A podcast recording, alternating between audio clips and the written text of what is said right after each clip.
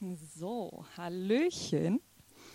Ähm, ja, ich hatte vor geraumer Zeit einen Termin in Düsseldorf und ähm, ich fahre überhaupt nicht gerne in Großstädten Auto. Das, das ist ganz schlimm für mich, aber noch weniger mag ich dort zu parken.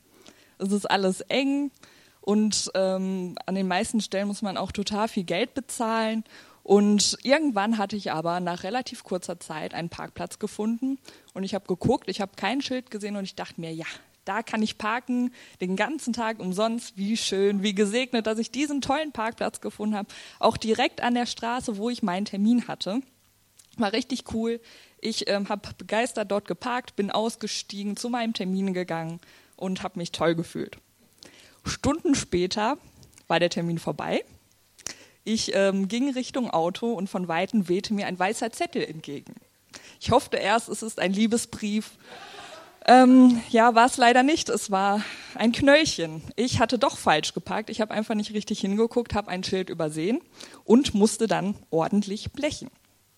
Warum erzähle ich euch diese Geschichte? Das Thema, was ich euch heute mitgebracht habe, um das es geht, ist Buße. Ich habe es mal genannt, Buße, die bewegt. Wen sie bewegt, was sie bewegt, außer mein Geldbeutel, das ähm, ja, werden wir noch im Laufe erfahren, hoffentlich. Und ich habe euch auch ein paar Bilder mitgebracht, weil bisher war das Verrückte immer, wenn ich dieses Wort Buße gehört habe, war da für mich diese Verknüpfung mit dem Bußgeld. Dieses eine Schuld steht noch offen und die muss noch bezahlt werden. Oder auch das Gleiche mit dieses, diesen Ausruf, vielleicht kennt ihr das auch, ne, das wirst du mir büßen. Da ist noch irgendwas offen, das muss noch bezahlt werden. Aber ähm, was ist jetzt mit der biblischen Buße? Wie passt das, dieses Bild, mit unserem christlichen Glauben zusammen? Weil wenn Jesus am Kreuz für unsere Sünden gestorben ist, wenn er mir am Kreuz schon alles vergeben hat, brauche ich dann heute überhaupt noch diese Buße? Wichtig zu wissen ist, dass biblische Buße ganz anders ist als hier, ne, du wirst mir Buß, büßen oder diese Bußzettel, die wir so aus dem Alltag kennen. Ähm, nämlich, man, man muss wissen, Buße, diese biblische Buße, sie wird im Griechischen mit Metanoia übersetzt. Und Metanoia, das heißt umdenken, umkehren. Da geht es erstmal nicht so um Schuld oder Bußgelder bezahlen oder so. Und in der Bibel wird uns an vielen Stellen gesagt, dass Buße etwas ganz Wichtiges ist. Jesus erstes Auftreten in Galiläa, seine erste Predigt, die steht in Matthäus 4, Vers 17, die ist ein Aufruf zur Buße. Dort sagt Jesus, seit der Zeit fing Jesus an zu predigen und zu sagen, tut Buße, denn das Himmelreich ist nahe herbeigekommen. Also, ja, wir brauchen auch definitiv heute noch Buße, würde ich sagen. Ähm, wie so ein Umdenken und Umkehren jetzt ganz praktisch aussehen kann, möchte ich euch am Beispiel von Ruth verdeutlichen.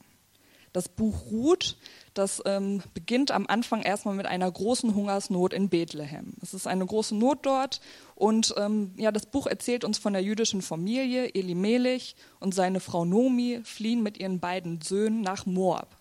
Da scheint wirklich eine ja, sehr große Not hinterzustecken, weil die Bibel erzählt uns, dass Moab ja, den Juden oder auch Bethlehem nicht gerade freundlich gegenüberstand. Die Bibel sagt, sie waren ein böses und götzendienerisches Volk, das Israel von Anfang an feindlich gegenüberstand. Und in dieses feindliche Land flieht die Familie nun auf der Suche nach Brot und Heimat. Aber kaum sind sie dort angekommen, stirbt Elimelech. Die Frau und die Söhne bleiben in Moab und die beiden Söhne heiraten auch kurze Zeit später zwei moabitische Frauen. Zehn Jahre ist das so, die Ehe bleibt kinderlos, ähm, die Söhne kriegen keine Kinder und dann sterben auch die Söhne. Nun sind die Frauen alleine da und ja, das war damals wirklich eine sehr, sehr große Katastrophe. Denn die drei Frauen, die drei Witwen, hatten nun einen niedrigen gesellschaftlichen Status. Sie hatten keinen männlichen Schutzherrn. Kein Mann, kein Sohn, kein Bruder, der da war für sie. Und ähm, in der damaligen Zeit war das wirklich eine soziale Krisensituation. Es ging um ihre aller Existenz. Und ähm, das Ding ist aber, dass in Bethlehem die Hungersnot vorbei ist. Das kriegt Nomi mit und sie sagt, okay, ich mache mich jetzt auf den Weg, ich werde wieder zurück nach Bethlehem gehen. Und erstmal folgen die beiden Schwiegertöchter ihr. Und dann lesen wir in der Bibel, in Ruth 1, Vers 8, Nomi sprach zu ihren beiden Schwiegertöchtern, geht hin und kehrt um, eine jede ins Haus ihrer Mutter. Der Herr tue an euch Barmherzigkeit, wie ihr an den Toten und an mir getan habt. Und sie küsste sie. Da erhoben sie ihre Stimme und weinten und sprachen zu ihr, wir wollen mit dir zu deinem Volk gehen. Aber Nomi sprach, kehrt um, meine Töchter. Warum wollt ihr mit mir gehen? Wie kann ich noch einmal Kinder in meinem Schoße haben, die eure Männer werden könnten? Wollt ihr euch einschließen und keinen Mann gehören? Nicht doch, meine Töchter. Mein Los ist zu bitter für euch, denn des Herrn Hand hat mich getroffen. Da erhoben sie ihre Stimme und weinten noch mehr. Und Orpa küsste ihre Schwiegermutter. Ruth aber ließ nicht von ihr. Sie aber sprach, siehe, deine Schwägerin ist umgekehrt zu ihrem Volk und zu ihrem Gott. Kehre auch du um, deiner Schwägerin nach. Nächste Folie, da fehlt noch was. Genau. Ruth antwortete, Bedränge mich nicht, dass ich dich verlasse und von dir umkehren sollte. Wo du hingehst, da will ich auch hingehen. Wo du bleibst, da bleibe ich auch. Dein Volk ist mein Volk und dein Gott ist mein Gott. Wo du stirbst, da sterbe ich auch, da will ich auch begraben werden. Der Herr tue mir dies und das, nur der Tod wird mich und dich scheiden. Als sie nun sah, dass sie festen Sinnes war, mit ihr zu gehen, ließ sie ab, ihr zuzureden. So gingen die beiden miteinander, bis sie nach Bethlehem kamen. Ja, Ruths Prozess macht deutlich, Umkehr beginnt erstmal mit einem innerlichen Prozess. Und dann ist da auch eine Entscheidung. Ähm, ich kann mir vorstellen, dass es für Ruth leichter gewesen wäre, ja, in ihrem Land zu bleiben, in Moab, zurück zu ihrer Familie, zu, zu ihren bekannten Bräuchen, ihren bekannten Göttern. Das wäre doch einfacher gewesen für sie. Aber echte Buße bleibt nicht bei emotionaler Betroffenheit oder bei einer Entscheidung stehen.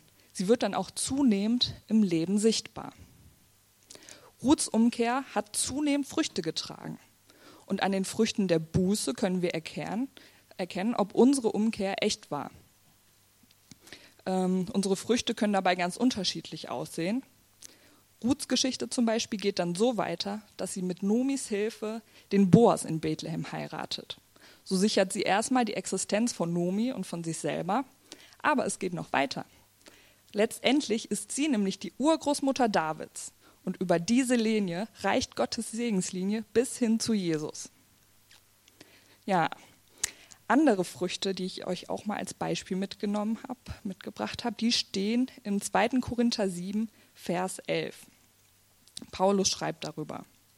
Und zwar steht dort, siehe, eben dies, dass ihr betrübt worden seid nach Gottes Willen. Welches Mühen hat das in euch gewirkt? Dazu Verteidigung, Unwillen, Furcht, Verlangen, Eifer, Bestrafung. Ihr habt in allen Stücken bewiesen, dass ihr rein seid in dieser Sache. Genau. Das sind ähm, einige Beispiele und hier werden ganz klar Früchte der Buße benannt. Bemühung, dass klare Verhältnisse vorhanden sind.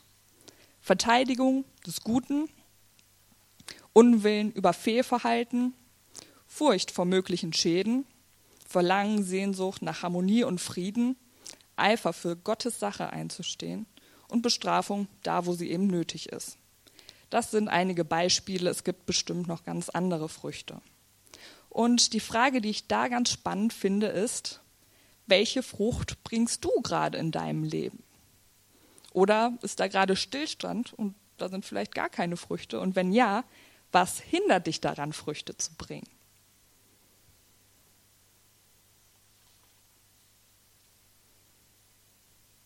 Buße ist wichtig, wenn unser Leben Frucht bringen soll. Umkehr kommt dabei aber nicht von alleine. Gott ist da und er kommt auf uns zu. Die Entscheidung liegt dann aber bei uns. Wir dürfen uns aber jederzeit dazu entscheiden, umzukehren. Ja, ich will uns wirklich ermutigen, uns täglich neu dazu zu entscheiden. Denn Buße ist nichts, was man einmal tut und dann ist gut, sondern es ist ein, ja, ein fortlaufender Prozess im Leben von uns Christen.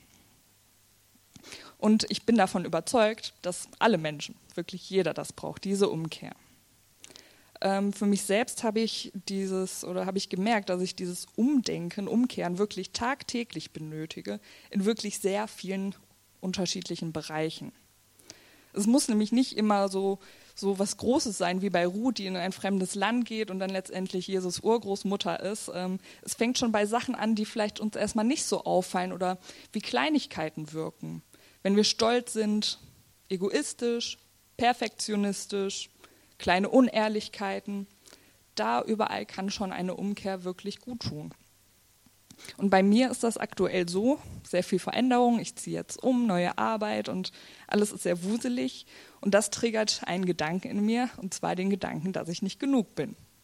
Ich habe Angst, dass ich auf der neuen Arbeitsstelle nicht genug leisten kann, dass die Leute von mir enttäuscht sein werden. Ich habe genug, ähm, ich habe Angst, dass ich in der Schule nicht genug Leistung erbringen kann und die Dozent, Dozenten dann enttäuscht sind. Also dieser Gedanke, der, der quält mich wirklich gerade sehr. Der, der hält mich richtig klein und ich merke, dass der mich hindert, Früchte zu bringen. Und ich merke auch, alleine komme ich da nicht raus.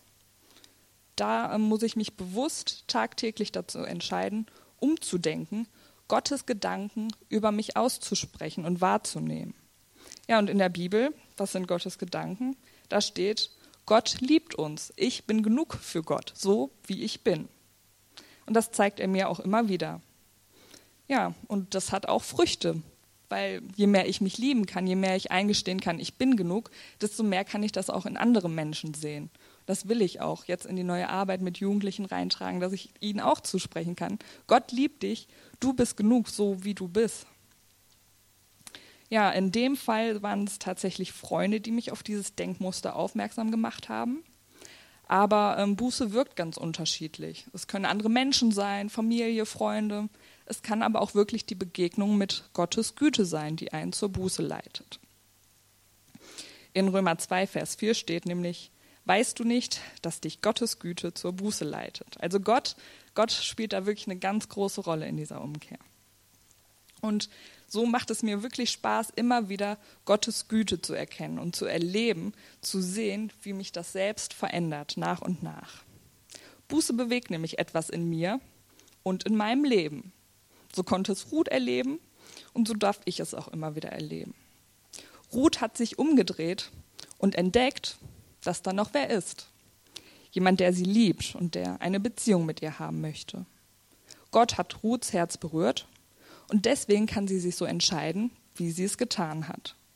Ihre Umkehr ist zunächst Werk der Gnade Gottes, der Ruths Herz zu sich heimkehren lässt und ihr Kraft für einen Neubeginn schenkt.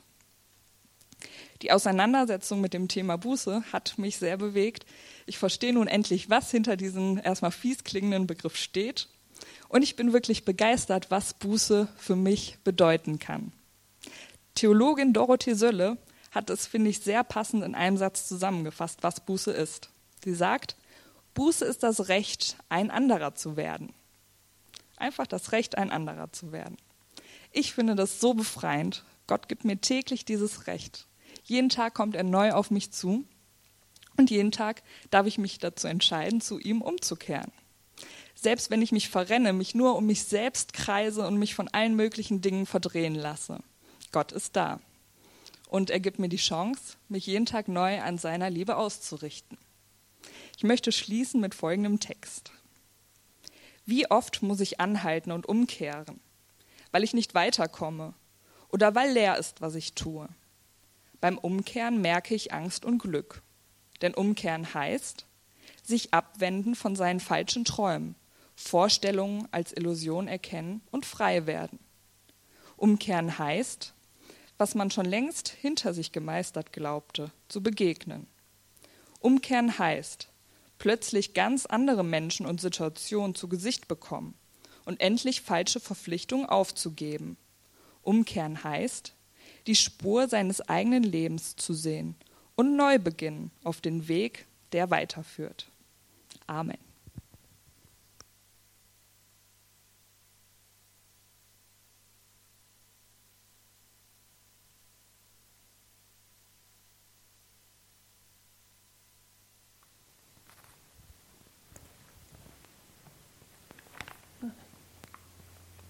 Mensch. So. Oh, jetzt sind sie.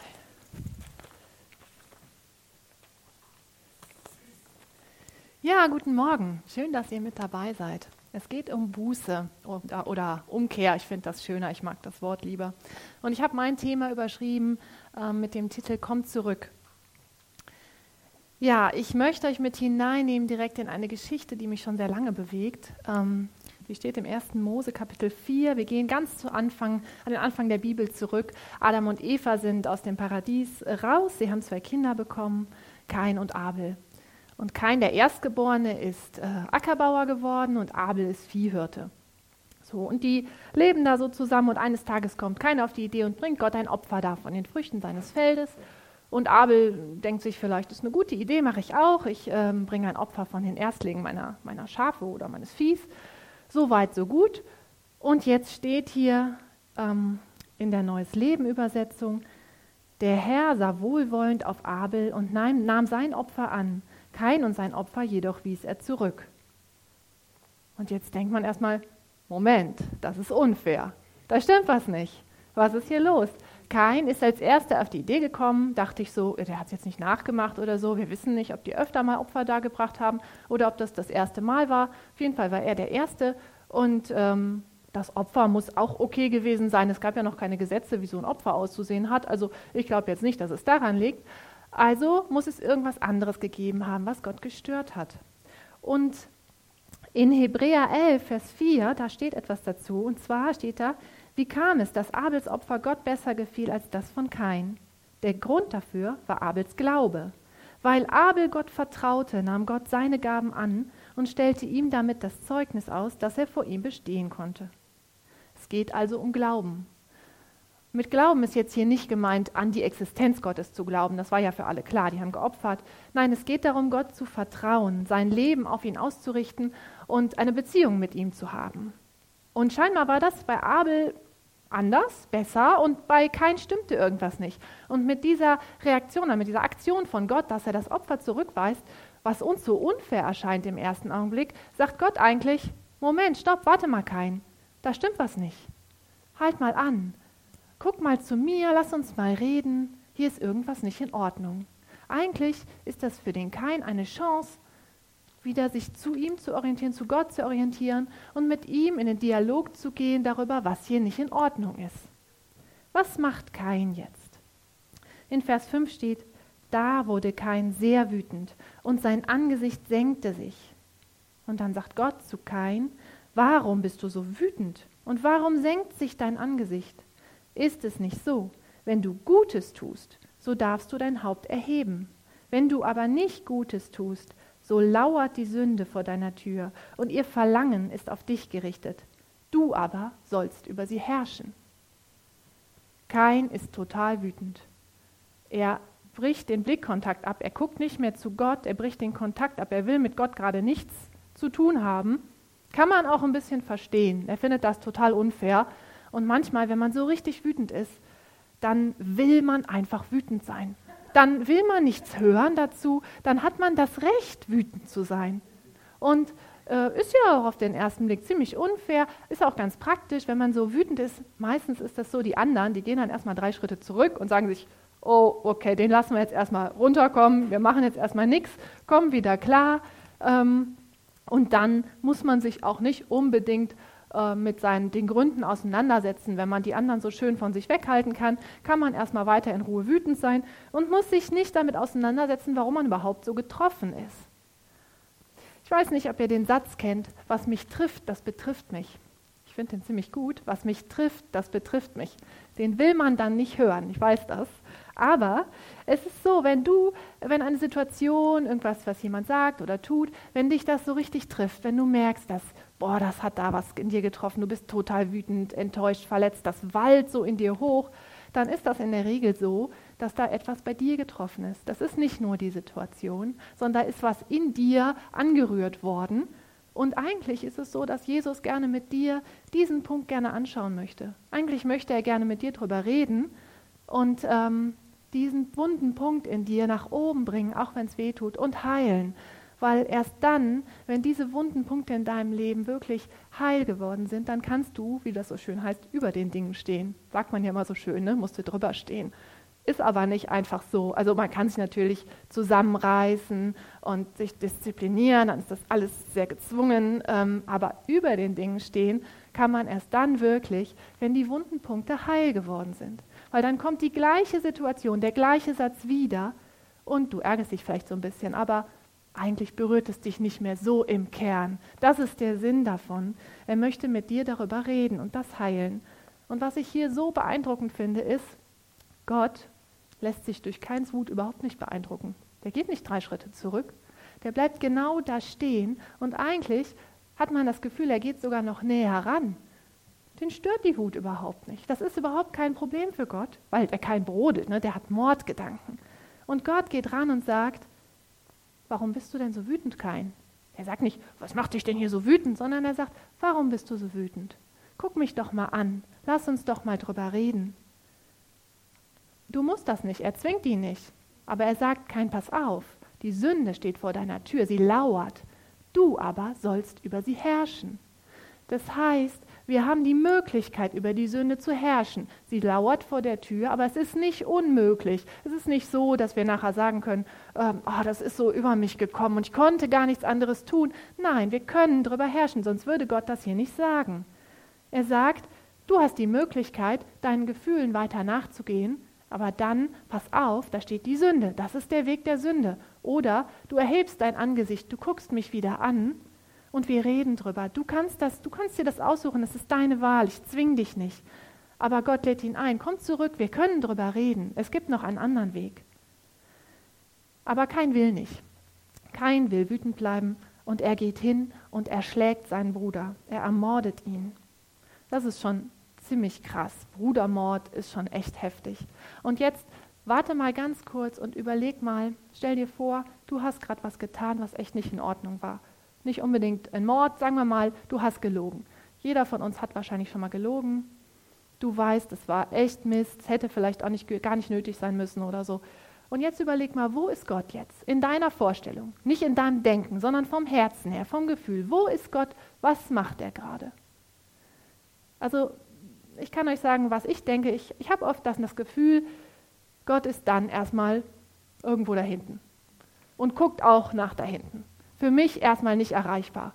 Ich kann jetzt erstmal nicht dahin. Jetzt erstmal muss ich mal gucken, dass ich wieder klarkomme. So ein Mist habe ich jetzt gebaut. Jetzt komm mal wieder klar. Guck mal, dass du da wieder rauskommst und dann irgendwann kannst du vielleicht wieder zu Gott gehen. Nicht, was wir denken. Nicht, wir wissen alle, Gott hat, Jesus hat uns befreit und so, aber vom Herzen her. Ich glaube, vom Herzen her glauben wir oft, nein, jetzt kann ich keinen Lobpreis machen. Oh, nach dem, was du jetzt gemacht hast, musst du erstmal wieder da selber rauskommen. Das ist unser Gefühl. Aber hier sehen wir, und das ist im Alten Testament, ja. Ähm, Jesus, äh, nein, Gott steht direkt neben Kain. Der geht nicht weg. Der Mord ist passiert. Die Katze ist in den Brunnen gefallen. Es gibt jetzt kein Zurück mehr eigentlich. Äh, das kann man nicht rückgängig machen. Und trotzdem steht Gott direkt neben Kain. Und er reicht ihm sogar die Hand. Er sagt, Kain, wo ist dein Bruder? Er sagt nicht, Kain, was hast du mit deinem Bruder gemacht? Sondern ich glaube wirklich, er sagt, Kain, wo ist dein Bruder? Das ist eine Einladung. Kain, guck mich an. Ich weiß, du hast Mist gebaut aber wir können drüber reden. Komm wieder in die Beziehung, komm wieder in den Dialog mit mir. Lass uns drüber reden, was passiert ist. Das ist das, was Gott hier tut und das ist so Wahnsinn, finde ich, weil Gott ist gar nicht so leistungsorientiert, so über ergebnisorientiert, wie wir das oft meinen. Es geht ihm überhaupt gar nicht darum, in erster Linie, was kein getan hat. Nein, es geht ihm darum, dass sein Herz sich wieder zu ihm wendet. Und auch jetzt noch, wo, wo der Mord schon passiert ist, und das finde ich einfach äh, phänomenal, dass wir uns vorstellen können, egal was wir getan haben, genau jetzt steht Gott direkt neben uns und reicht uns die Hand und sagt, komm, wir reden drüber. Wir können drüber reden. Und eigentlich müsste kein jetzt auf seine Knie fallen und sich entschuldigen und sagen, boah Herr, ich habe so Mist gebaut. Ich, äh, du hast es mir vorher gesagt und ich habe es trotzdem nicht geschafft. Ehrlich gesagt würde mich interessieren, wie die Geschichte dann ausgegangen wäre, aber das wissen wir nicht. Kein hat sein Herz total hart gemacht. Er, das kommt alles nicht an ihn ran. Und ähm, er reagiert wie ein trotziges Kind. Sagt, weiß ich doch nicht, wo mein Bruder ist. Soll ich etwa auf meinen Bruder aufpassen? Er wirft auch diese Chance weg, wieder zurückzukommen zu Gott. Und dann zieht Gott einen Schlussstrich. Er sagt, was hast du getan? Die Stimme deines Bruders schreit zu mir vom Erdboden. Irgendwann ist die Zeit der Chancen vorbei. Und dann gibt es Konsequenzen.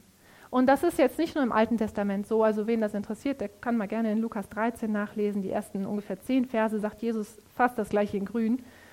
Ähm, und Gott verflucht ihn sogar, er legt einen Fluch über ihn in Vers 12, da heißt es, wenn du den Erdboden bebaust, soll er dir künftig seinen Ertrag nicht mehr geben. Ruhelos und flüchtig sollst du sein auf der Erde. Und erst jetzt merkt kein, was er da getan hat. Erst jetzt berührt das sein Herz und er kriegt Angst. Und ich muss ehrlich gesagt ein bisschen schmunzeln, wenn ich das lese. Er findet seine Strafe zu hoch. Er sagt, du vertreibst mich heute vom Erdboden und ich muss mich vor deinem Angesicht verbergen und ruhelos und flüchtig sein auf der Erde. Und es wird geschehen, dass mich totschlägt, wer mich findet. Also ich meine, der hat gerade seinen Bruder erschlagen und jetzt sagt der Gott, das geht nicht. Wenn du das machst, dann muss ich fliehen und dann könnte irgendjemand kommen und mich totschlagen. Also ich meine, es ist hart, aber ich finde es ein bisschen gerecht, ehrlich gesagt. Ja? Also ganz ungerecht kommt mir das jetzt nicht vor. Aber ihm geht auf, was hier passiert. Und sogar jetzt ist Gott gnädig und gibt ihm noch ein Zeichen, sodass ähm, er versiegelt, quasi so, so eine Versiegelung, einen Schutz, dass nicht jeder kommen kann und ihn umbringt. Ähm, sogar jetzt geht er noch einen Schritt auf keinen zu. Ja, für keinen gibt es kein Happy End in dieser Geschichte. Er muss fliehen.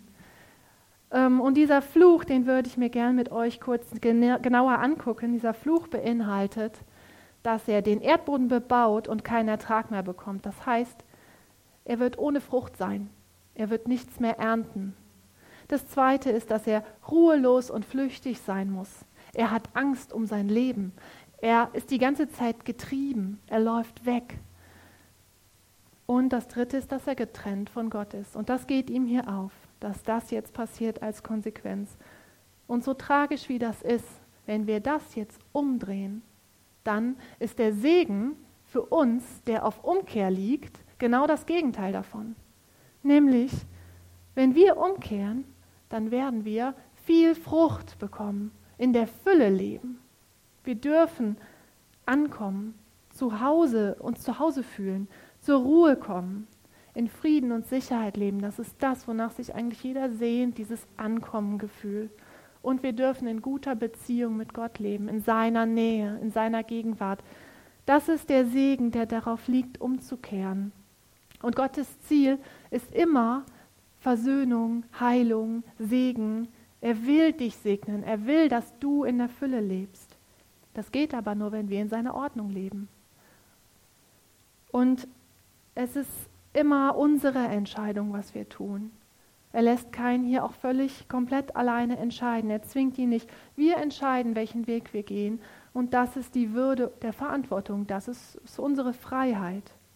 Und deswegen ist es umso wichtiger, dass wir unser Herz jeden Tag, wie Uta eben gesagt hat, jeden Tag neu aufmachen für die Stimme Gottes, die uns wieder zurück in die Beziehung ruft zu ihm, die uns hinziehen will an sein Herz. Und ja, ich Lad dich einfach ein, wenn du in eine Situation kommst, wo du merkst, die Gefühle, die kommen so in dir hoch, du bist total verletzt, enttäuscht, wütend, ähm, das überwältigt dich so richtig von innen. Vielleicht schaffst du das, so schwer wie das auch ist, kurz innezuhalten und kurz darüber nachzudenken, ist das vielleicht ein Signal von Gott? Ist das vielleicht ein Wink mit dem Zaunfall? Hey, warte mal, halt mal an. Da ist was in unserer Beziehung gerade nicht in Ordnung. Ist das vielleicht einfach eine Chance, wieder neu sich umzudrehen und zu ihm zurückzukommen? Stehst du vielleicht gerade an einer Weggabelung und du musst dich entscheiden, du gehst den Weg, den einen Weg oder den anderen, welcher ist richtig? Vielleicht hältst du noch mal kurz inne und überlegst, wo will Gott dich, wo will Gott dich hinziehen? Oder ist ein Wunderpunkt getroffen, wo Jesus gerne sagt, wo Jesus sagt, ich möchte ihn gern mit dir anschauen, ich möchte ihn gern heilen. Hm, vielleicht Vielleicht schaffen wir das mehr und mehr, denn das Ziel ist ja, dass wir in dieser Fülle, in diesem Segen leben, den Gott für uns möchte, den er für uns vorbereitet hat. Und die Frage ist einfach nur, wofür entscheidest du dich? Willst du auf dein Recht beharren, darauf beharren, dass die Situation unfair war, dass deine Gefühle gerechtfertigt sind und diesen Weg weitergehen? Oder willst du immer mehr lernen, ähm, jede Situation dazu zu nutzen, wieder zurück zu Gott zu kommen, wieder zurück in seine Gegenwart. Ja, komm zurück, da möchte ich dich zu einladen. Und ähm, ich habe mit der Nora ein Lied vorbereitet. Und ja, komm ruhig nach vorne, Nora. Und lad euch ein, lasst euch einfach drauf ein. Wir wissen viele Dinge in unserem Kopf. Ja, lasst euch drauf ein, das mit eurem Herzen nochmal ähm, neu zu erfahren.